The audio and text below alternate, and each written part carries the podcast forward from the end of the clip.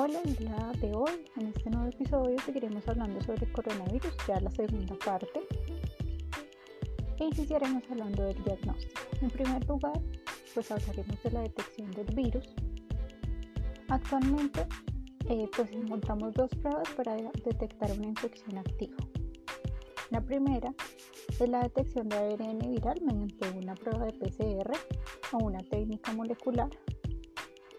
Eh, pues esta porque se va a caracterizar, va a requerir un laboratorio personal entrenado, el resultado se va a dar en unas horas y es una prueba bastante sencilla. La segunda prueba es la prueba rápida de detección de antígenos. Esta lo que va a detectar son proteínas víricas, principalmente la proteína S, por medio de tiras reactivas de inmunocromatografía. Esta se va a caracterizar porque eh, se lee dentro de los primeros 15 a 20 minutos después de haber tomado la prueba. Es una prueba portátil, no requiere laboratorio. También, cuando ya hablamos de la serología y la detección de los anticuerpos, entonces vamos a tener dos pruebas. Una es el test de anticuerpos detectados por inmunoensayo o ELISA. Esta eh, vamos a obtener la, la muestra por venopunción. Requeriremos un laboratorio un personal entrenado tarda ciertas horas el reporte y tendrá mayor sensibilidad. También están los test rápidos, donde se puede obtener la muestra de sangre venosa por menofunción o por sangre capilar y por función digital. Se lee en cerca de 15 minutos y tendrá menor sensibilidad. ¿Y cómo es el esquema de interpretación de los resultados? En la fase presintomática ese tiempo de incubación. Vamos a esperar que al menos la PCR esté positiva. El resto de pruebas estarán negativas. En la fase inicial, de 1 a 7 días, estará la PCR positiva. El antígeno puede llegar a estar positivo y los anticuerpos IgM estarán positivos. Ya en la fase activa de la enfermedad, entre los 8 y 14 días, la PCR estará positiva, el test de antígeno estará negativo y los anticuerpos IgM estarán positivos y pueden llegar a positivizarse los anticuerpos IgG. En una fase avanzada, más de 15 días, la PCR puede empezar a negativizarse, el test de antígeno saldrá negativo, los anticuerpos IgM pueden empezar a negativizarse y los anticuerpos IgG estarán positivos. Cuando ya es una infección pasada, solo esperaremos que estén positivos los anticuerpos IgG. También en esta ocasión vamos a hablar de la definición de casos. Entonces, se denomina un caso sospechoso en aquellas personas que tienen un cuadro clínico de una infección respiratoria aguda sin importar la gravedad y a quienes se les realizó una prueba para COVID en las primeras 24 horas. Si fue un test molecular PCR y este sale positivo, nos confirma el diagnóstico. Si este es negativo, pero tenemos una alta sospecha clínica, lo indicado debe repetir esta prueba a las 48 horas. Por el contrario, si hicimos un test rápido de antígeno, si es positivo, nos confirmará el diagnóstico, pero si es negativo y tenemos una alta sospecha clínica, lo indicado es hacer un test molecular o PCR para confirmar este diagnóstico. Un caso probable es una persona con un cuadro clínico y radiológico compatible con COVID-19 y una prueba negativa o no concluyente. Un caso confirmado con una infección activa será aquellos pacientes con una clínica sospechosa, prueba para COVID positiva, o una persona asintomática con una prueba para COVID positiva pero unos anticuerpos IgG negativos.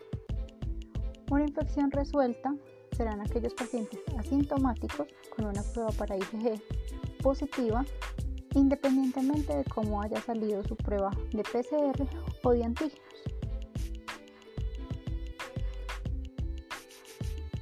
Otra de las definiciones que debemos tener en cuenta es cómo se define un contacto estrecho. Un contacto estrecho va a ser aquella persona que haya tenido un contacto físico sin ninguna medida de bioseguridad ya sea con familiares, cuidadores en, en un hogar gerontológico o en el espacio en el que se desenvuelva. A nivel comunitario, va a ser cualquier contacto que hubo con una persona a una distancia menor de 2 metros durante más de 15 minutos. El periodo a considerar para hacer una búsqueda activa de los contactos será desde dos días antes del inicio de los síntomas o eh, del diagnóstico por PCR del caso. ¿Y cómo se va a hacer el manejo de esos casos y contactos según la definición? Entonces, todos los casos sospechosos deben estar en aislamiento hasta que salga el resultado de la prueba y de esta manera pues iniciar la búsqueda de sus contactos estrechos. Los contactos deben estar en una vigilancia activa y en una cuarentena mínimo de 10 días tras la última exposición. Se recomendará pues hacer una prueba para COVID-19. Si esta sale positiva, eh, pasará a ser ya un caso confirmado y si sale negativa, eh, se espera cumpla su cuarentena de 10 días. En aquellos casos probables o confirmados, no todos requerirán un ingreso a hospitalización. Se debe pues individualizar según el estado clínico del paciente. Se realizará un aislamiento domiciliario hasta de 3 días de pasada la fiebre con un mínimo de 10 días de aislamiento eh, posterior a, una prueba positiva. No es necesario realizar una PCR de control para levantar el aislamiento ni para reincorporarse a, la vida laboral. Antes de hablar ya como tal del tratamiento a grosso modo, eh, primero hablaremos de los hallazgos a nivel imaginológico entonces, en una radiografía simple se puede esperar que hayan opacidades parenquimatosas eh, que suelen ser bilaterales, periféricas y en los lóbulos inferiores. También eh, podemos ver que pueden haber áreas con broncograma aéreo, aunque no es un hallazgo típico, y el derrame pleural es poco frecuente a nivel radiológico.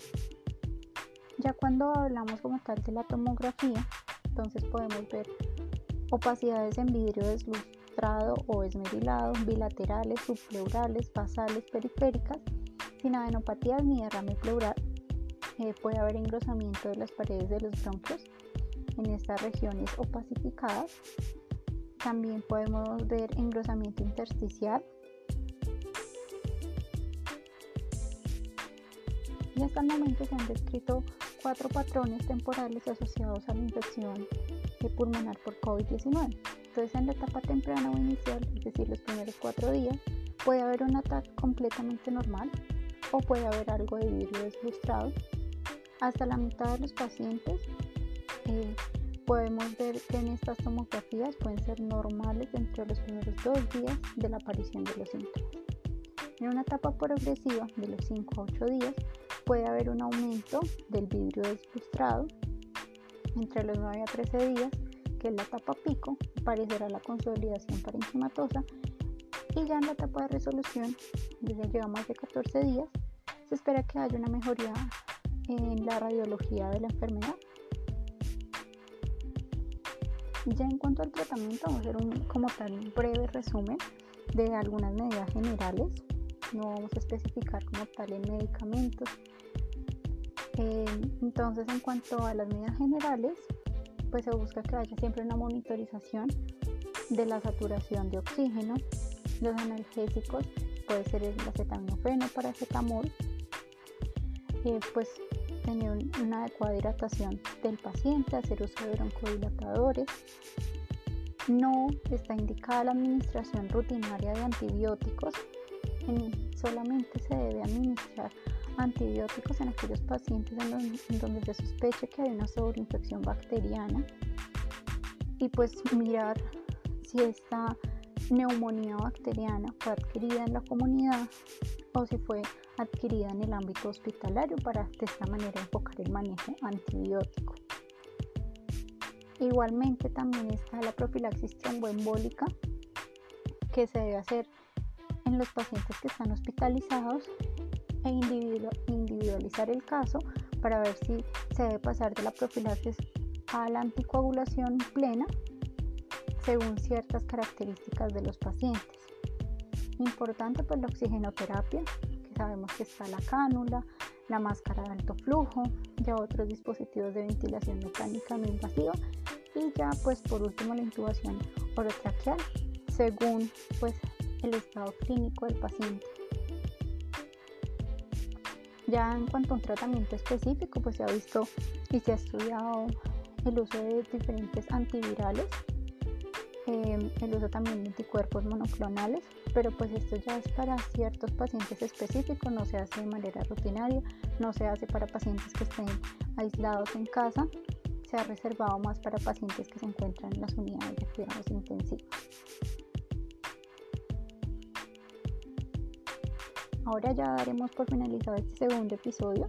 En el tercer episodio hablaremos sobre la prevención para el COVID-19 y pues nos enfocaremos más en la vacunación, en aclarar ciertas dudas, eh, desmentir ciertos mitos sobre la vacunación.